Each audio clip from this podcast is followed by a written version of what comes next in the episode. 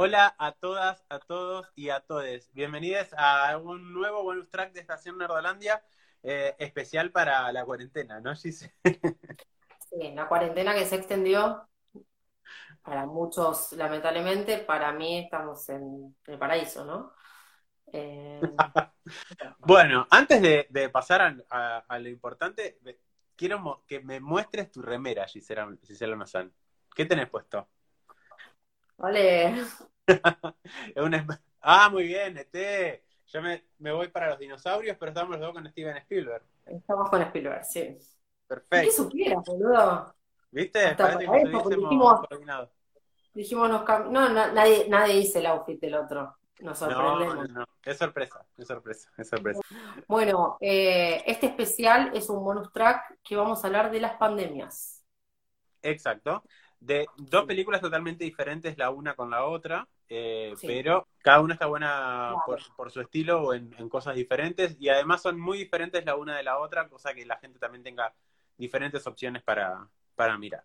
Bueno, antes de meternos de llenos en las pelis, de llenos en las pelis, sí, apus.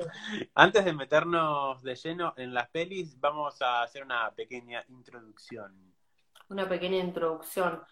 Eh, que realmente a mí me gustaría saber qué opinan ustedes con respecto a por qué la mayoría de las personas en este momento están mirando películas de pandemias, de pandemias, de, virus o de lo que sea. Obviamente que la respuesta más, más trillada sería el morbo. Sí, bueno, a todos nos mueve el morbo. ¿sí? Pero hay un montón de cosas más que por qué nosotros en este momento yo sinceramente voy a hablar de la película Contagio. La película Contagio es una película del 2011, que la película está basada por los hechos de la pandemia del 2009 de la gripe A. Eh, de la gripe A y después salió el virus del SARS, que es también otro microorganismo que pasa por, por un suceso muy parecido. De hecho, lo mencionan en esta película. Eh, no la volví a ver, la realidad, pero está todo el mundo mirando Contagio. Y en Netflix subieron, o en Netflix o en otras plataformas, están casi en todas, tenés una película de pandemia. Entonces, ¿por qué la gente está tan abocada? De hecho, esta película, justamente Contagio, de la que voy a hablar ahora, tiene mucho más éxito ahora que en su momento cuando se estrenó. Yo la fui a ver por el cast. No la fui a ver por otra cosa. Tiene un, un elenco increíble. Claro, yo dije, bueno, Matt Damon, Winnie Paltrow, Kate Winslet, eh, Laura Marion Cotillard, eh, Jude Law, no sé, yo la realidad es que no sabía mucho la temática, sabía que era una película de virus y qué sé yo, pero que había como una investigación en el medio, te venía con toda la información de la gripe A porque la viví en ese momento, mi hijo era muy chiquitito y me lo sacaron del jardín y viví todo lo que fue esa locura de la pandemia, después no conocí una sola persona con gripe A. Entonces tenía como ese recaudo, viste, con el tema de, de, las pandemias. Y bueno, cuando empezó todo esto yo decía, no, es medio una locura, bla, bla. Bueno, hoy los números dicen y arrojan otras cosas. Pero bueno, lo que está pasando en, en, el 2020 es muy parecido a lo que pasó en la película. Entonces la gente no deja de relacionarlo. Digo, bueno, ¿por qué? principio, ¿por qué la vemos? Por morbo. Pero después, ¿qué queremos ver? ¿Qué queremos ver? ¿Que termina bien? ¿Qué queremos ver? ¿Qué queremos ver? Porque uno, o sea, me parece que psicológicamente queremos controlar la situación. No sé, me parece. Por eso también les digo como dinámica a qué les parece por qué estamos viendo todo esto. Sí, eh, yo creo que también va un poco para, para la gente como vos decías, de, de, buscar eso, eso que termina bien, de querer encontrar una esperanza en todo esto y saber que, de, todo lo, que estamos viviendo, eh, a la larga vamos, vamos a estar bien. Yo creo que es eso, que uno se refugia a veces en, en el cine para, para este tipo de historias, que de hecho había pasado ya creo que con la Primera o con la Segunda Guerra Mundial, que la gente se refugiaba en el cine para poder salir un poco de todo, el, de, de todo lo que era la realidad de ese momento ese escape que uno tiene. Claro, exactamente. Yo creo que cuando, cuando esto realmente termine, el cine va a ser una puerta de escape total para nosotros. Sí, sí totalmente. totalmente, totalmente, pero bueno, nada, obviamente que la, respuesta más rápida es porque uno mira, y bueno, es como cuando miras un accidente en la calle, que todo el mundo se para y dice, no, bueno, listo, y estamos todo el mundo mirando eso porque, porque queremos ver eso, o sea, ¿por qué nos llama la atención? Pero me parece que va más allá del morbo mirar películas de pandemia. Me parece que en este momento, cuando hay también hay, hay una infodemia, porque hay demasiada información de, la cosa, y nosotros dentro de todo no estamos tan mal, porque nuestra curva está en este momento, con los números que tenemos, está súper plana. Eh, los contagios se pueden llegar a dar cada 10 días, tampoco tenemos algo que esté explotando, pero bueno, porque está bastante controlado, eh, por suerte, porque si estaría descontrolado, nuestro sistema de salud colapsaría pero bueno, eso es aparte. O sea, mi, mi, pregunta era por qué todo el mundo está viendo este tipo de películas. Claro. Entonces era eso. Yo la vi en el 2011, la volví a ver en el 2014 porque no tenía nada que ver, pero realmente no la repetiría.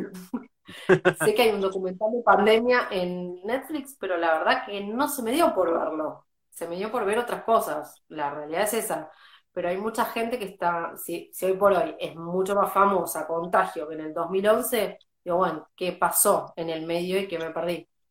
Bueno, y le quería encontrar como una explicación a esto. Pues, ¿En qué, cómo empieza la película? La película empieza con Winner Patrow en, en un restaurante en Hong Kong, festejando por, por, por la empresa, porque le ha ido bien y qué sé yo. Bueno, comen, eh, después el marido estaba en, algún lugar en Nueva York y ella se encuentra con, amante, eh, con el amante antes de viajar y volver a su casa. Cuando llega a su casa, con el primer contacto que tiene, el primer contacto que tiene ella es con su hijo. Entonces a las 24 horas empezó a tener mucha fiebre, mucha fiebre, el interno no sabían qué pasó, no sabían de qué se trataba la fiebre, hasta ese momento no había, pero ya había tenido un recorrido. Eh, había estado con el amante en, un hotel en el aeropuerto o cerca del aeropuerto. El amante se fue para un lado, ella se fue para Estados Unidos, llegó a la casa, estuvo con el hijo, estuvo con la hija y con el marido. O con la hija, no me acuerdo si llegó hasta, la vi hace mucho. Bueno, ¿qué pasa? A las 24 horas colapsa y se muere eh, la actriz principal, que es Winnie el Patrón actriz principal, en realidad son casi creo que son dos principales. Claro, sí, sí, sí. la que hasta ese momento era la principal. Vos decís, bueno, sí, duró dos, minutos y medio. Matt Damon no entendía nada, eh, deja a los hijos en la casa, cuando llega se estaba muerto el hijo. O sea, entonces empiezan a investigar y qué sé yo, que esto que el otro, no descubrían la causa de la muerte, porque había colapsado así y se había muerto. Era mucho más grave lo que pasaba y los, los síntomas que tenía en ese momento el contagio. Eh, también se termina descubriendo que él era inmune a la enfermedad, ¿sí? Por eso cuando estuvo en contacto no, no, no le pasó absolutamente nada. Bueno, empieza a morir, bueno, obviamente que lo que, lo que, cómo se empieza a propagar la enfermedad, empiezan a haber casos en todos lados, y bueno, y gente de la Organización Mundial de la Salud, que era Mario Tilión y Laura Facebook, que, que, ocupan el lugar como de héroes decir, vamos a buscar de dónde viene esto, y empiezan a buscar el paciente cero, hasta que al final de la película se descubre que el paciente cero es Winnie Patron. O sea, es la primera que se muere, pero no sabían que era, por qué era el paciente cero, claro. o porque era la primera persona que había, que había contagiado. Eh, bueno, Jude es un periodista freelance que está totalmente en contra del gobierno y empieza a hacer como todas notas en la calle con todo el riesgo que esto conllevaba, porque obviamente que ya, obviamente que la gente ya estaba reclutada, ya estaban en cuarentena, ya estaban metiéndose dentro de la casa, porque ya obviamente que el contagio ya era súper masivo y había, había muerto por todos lados. ¿Qué pasa? Viste que yo el otro día te mandé un video cuando vi las fosas en Nueva York. Eso pasó en la película.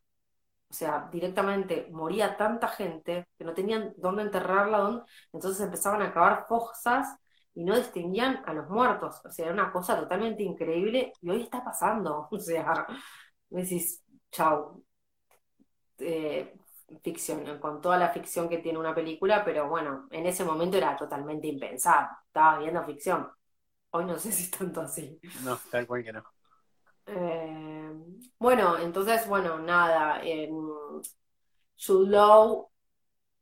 hace como toda una investigación de una vacuna que era todo, o sea, le pagan para que hable de una vacuna que no existía, toda la gente colapsa y se va a comprar esa vacuna que era toda una mentira. O sea, en el medio pasan un montón de cosas. Eh, Kate Winslet también que trabajaba en una de, las partes, o sea, también, o sea, se empieza a complicar, empiezan a estar en contacto con gente, no sabías hasta qué punto, obviamente que ahí salta todo lo de toser en el codo, la cantidad de veces que se toca la cara, cómo se propagaba la enfermedad, cómo, cómo el efecto multiplicador que tenía el tema del contagio. Bueno, todo eso lo ves en la película, increíblemente, qué es lo que está pasando acá. Sí, muy, muy similar a lo de hoy en día. Es igual porque son microorganismos que conviven en animales y eso era en un, o sea, cuando llega al final la película, eh, era un murciélago que estaba en un lugar donde había cerdos, hace caca arriba de un cerdo, el cerdo lo agarran, se lo llevan al restaurante en China, en China el tipo lo recibe, le dicen, vení que te presentamos a un el patrón, te limpia así el delantal y le da la mano, le da la mano a ella bueno, obviamente que empiezan a morir gente en el restaurante y todo ese, ese trabajo de investigación lo llevan a cabo, lo llevan a cabo eh, Marico Tilión y Laura Pero bueno, nada, o sea, eh, si flashás, la flashás entera porque la película es muy parecido a lo que está pasando. Claro. Murciélago, cerdo, o sea... Cerdos voladores y ya, esta pandemia va a terminar con cerdos, voladores. No, es que el murciélago, ¿viste cómo, ¿viste cómo se posan ellos? Al revés, cuando hizo caca, hacen caca, obviamente que están en un techo, hace caca arriba para abajo, en un lugar donde ya hay lleno de excrementos, porque el cerdo es un animal que es súper sucio. Entonces agarran al cerdo, en lugar de lavarlo, se lo dan al tipo, el tipo lo agarra, o sea, sin, sin ningún tipo de higiene, le dicen, vení que te presentamos al chef vení que te presentamos a, a Winnie el Patrón. El tipo hace así, se limpia el delantal y le da la mano. O sea, y ahí empezó todo. Increíble. Una locura. Es una locura, es una locura. Aparte todo el mundo me pregunta, ¿viste la película? Sí, la vi, pero en ese momento me pareció una ridiculez, porque dije, bueno, listo, esto no es la gripe A. La gripe A venía venía del chancho, pero no, el chancho me clava el murciélago y eso trasladó a una persona. Pero bueno, si empezás a leer y a, llenarte la cabeza, eh, otra de las cosas que me parece que genera el tema de la el, exceso de información, de este tipo de información, es paranoia. Y es lo que yo quiero tratar de evitar, por lo menos en mi caso. Claro, totalmente. Totalmente. Bueno, ¿Algo más con respecto a esta peli? No. ¿Dónde está? ¿Sabes dónde está para verla? Si está en algún lado. Es una aplicación que la tenés por 7 días para probarla, después te sale 327 pesos. Quit TV. Estuvo en Netflix hace poco, pero bueno, cuando empezó todo esto, obviamente que Netflix la bajó. La bajó o, no sé, o le subieron el... le modificaron el contrato y la cagaron sí. sí, sí, sí, por eso mm, eh, Netflix subió Virus y, un documental propio de ellos que se llama Pandemia. Ok, perfecto. Bueno, vamos a irnos a, a otro lado, ya un poquito más sobrenatural, si se quiere, porque la película que yo tengo para hablar es también sobre una pandemia, pero es una pandemia zombie. Así que ya nos vamos totalmente a la exageración. ¿Y por qué voy a hablar de esta película? Principalmente porque es una de las joyitas también perdidas y está en Netflix si la quieren ver. Y además porque se viene la secuela ahora y en realidad es una especie de spin-off. Y cuando subimos el tráiler en, Instagram la gente la verdad que se copó bastante, así que dije, bueno, ya que vamos a hablar sobre pandemias, está bueno hablar sobre Train to Busan o Tren a Busan o Estación Zombie como la encuentran en, en Netflix. ¿De qué va la trama de Train to Busan? Bueno, es un señor que vive con su mamá y con su hija. Eh, está separado de su mujer, claramente, y es este típico hombre de negocios que, bueno, tiene toda la plata, la gana recontra bien, pero desatiende a, su hija. O sea, es, hasta ahí es una historia típica. O sea, llega, le hace un regalo, a la pendeja dice, che, mira, todo bien, pero lo que me estás regalando en realidad no, no lo quiero, porque de hecho ya lo tengo bueno, ¿qué querés de regalo? Quiero que me lleves a ver a, mamá. Bueno, no, pero mirá que ahora sos muy chiquita para viajar. te tengo que acompañar yo y yo no puedo, no, no, que quiero ir a ver a mamá, quiero ir a mamá, bueno, entonces agarra y dice, bueno, la llevamos, te llevo a, a ver la, a la vieja. Y se van a tomar un tren a Busan, que es la segunda ciudad más importante dentro de, Corea. Importante que no dije, esta es una película de Corea de, del Sur. Hasta ahí la trama venía todo bien, hasta que de repente, en algún momento, sube una persona corriendo al tren. Es medio raro ahí porque sube y decís, pero ¿cómo nadie se dio cuenta que subió esta persona corriendo al tren? Que se coló, bueno, evidentemente justo el guardia estaba eh, eh, mirando para otro lado, se sube y esta persona venía con algo medio raro, resulta que estaba infectada con, con, un virus. Y ahí se empieza a expandir el virus dentro del tren ya en movimiento. ¿Sí? Eh, lo que voy a rescatar de esta peli son un par de cosas. En primer lugar, tiene un muy buen desarrollo de, personajes de esta peli. La verdad que lográs empatizar con muchos de ellos a pesar de que al principio decís, no, este tipo es un pelotudo y después la verdad que terminás empatizando en una u otra forma. Y la verdad que el director logra que conozcas mucho de ciertos personajes con muy poquitas escenas, puntualmente con una escena de, o sea, hablando de los otros personajes que vas encontrando dentro del tren, ¿no?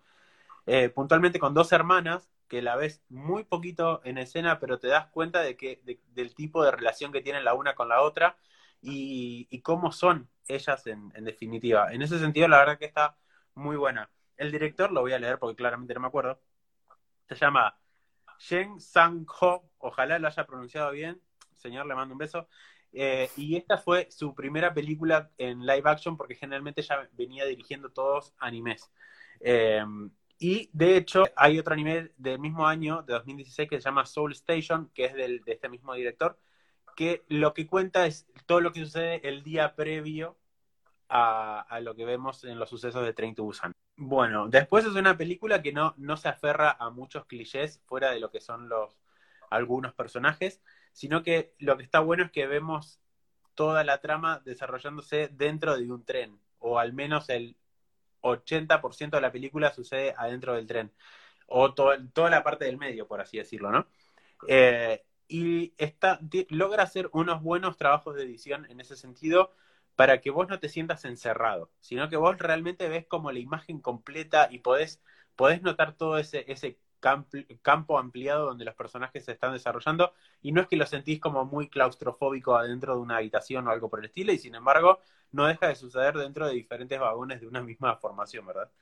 Eh, hay un par de, de, errores en cuanto a la edición, de manos que estaban en un lugar y después estaban en otro, pero sinceramente son detalles que me parece que no hacen demasiado a la, a la trama. Y evidentemente el presupuesto más grande de la película se fue para los que efectos especiales y demás, para ponerle a esta gente som somnificada que, que se ve. Eh, importante, los zombies son rápidos, no son zombies lentos. Eh, entonces generan otro tipo de... ¿eh? Claro, cuando The Walking Dead al principio son...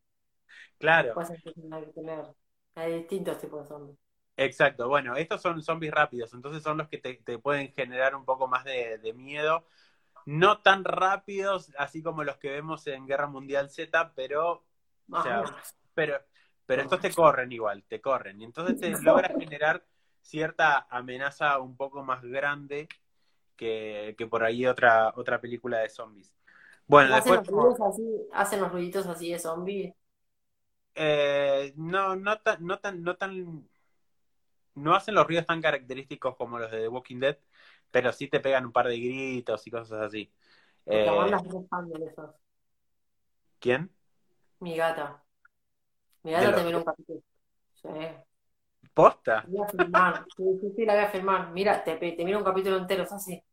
Mirando The Walking Dead, te juro. O sea, cada vez que vi capítulos, porque aparte, cuando ya los ves una vez por semana, la gata estaba así y aparte escuchaba y se ponía así y estaba la hora entera mirando la pantalla.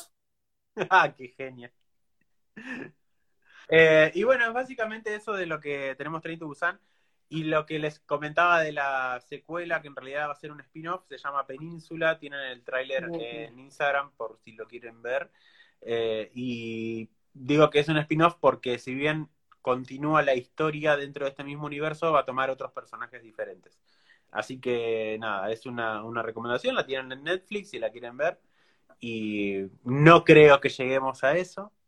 Todo el mundo, está- todos nosotros los, los nerdos estábamos esperando que, que esta pandemia termine en zombies, pero no va a suceder, chicos. Así que de última, mírenla, mírenla como, como la exageración a la que no vamos a llegar. Yo ya no tengo cerebro y entonces eh, yo creo que viene un zombie y se pide una pizza. No. Hasta acá el especial pandémico de, de hoy y espero que les haya gustado y que tengan cositas interesantes para, para ver. Eh, ¿Algo más para agregar, Gise? No, iba a agregar un meme, pero no sé si va.